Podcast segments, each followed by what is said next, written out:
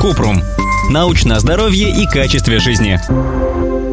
Правда ли, что прием коллагена внутрь поможет не стареть? Коллаген – структурный белок, который содержится в соединительных тканях организма. Это основной строительный материал для костей, кожи, волос и сухожилий. Организм сам производит коллаген, но выработка с возрастом уменьшается. Косметические бренды утверждают, что прием коллагена в виде добавок уменьшает признаки старения и улучшает состояние волос и кожи. Коллаген предлагают пить в виде порошков, капсул и таблеток. На самом деле добавки с коллагеном вызывают много вопросов. Их преимущества часто преувеличивают, и не так много доказательств того, что коллаген действительно эффективен.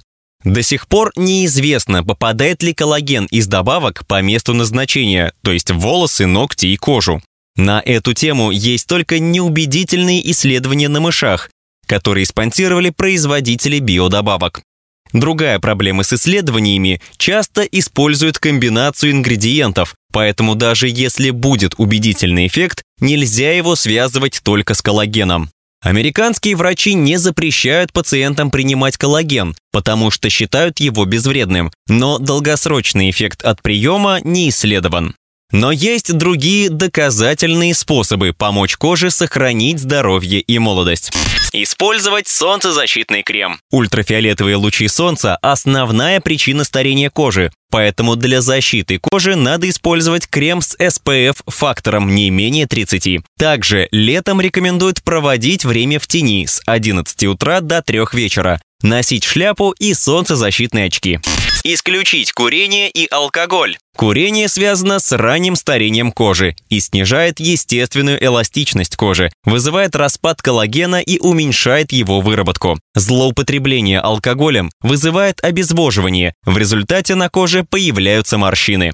Правильно питаться. Сбалансированная диета обеспечивает богатый запас антиоксидантов, которые помогают защитить и восстановить кожу. Увлажнение кожи. Дополнительное увлажнение помогает предотвратить сухость кожи. Для мытья лучше использовать мягкое мыло. Если кожа сухая, исключить косметику на спиртовой основе, поскольку спирт раздражает и высушивает кожу. Если кожа жирная, избегать косметических продуктов на масляной основе и выбирать водную. Ссылки на источники в описании к подкасту. Подписывайтесь на подкаст Купрум, ставьте звездочки и оставляйте комментарии. До встречи!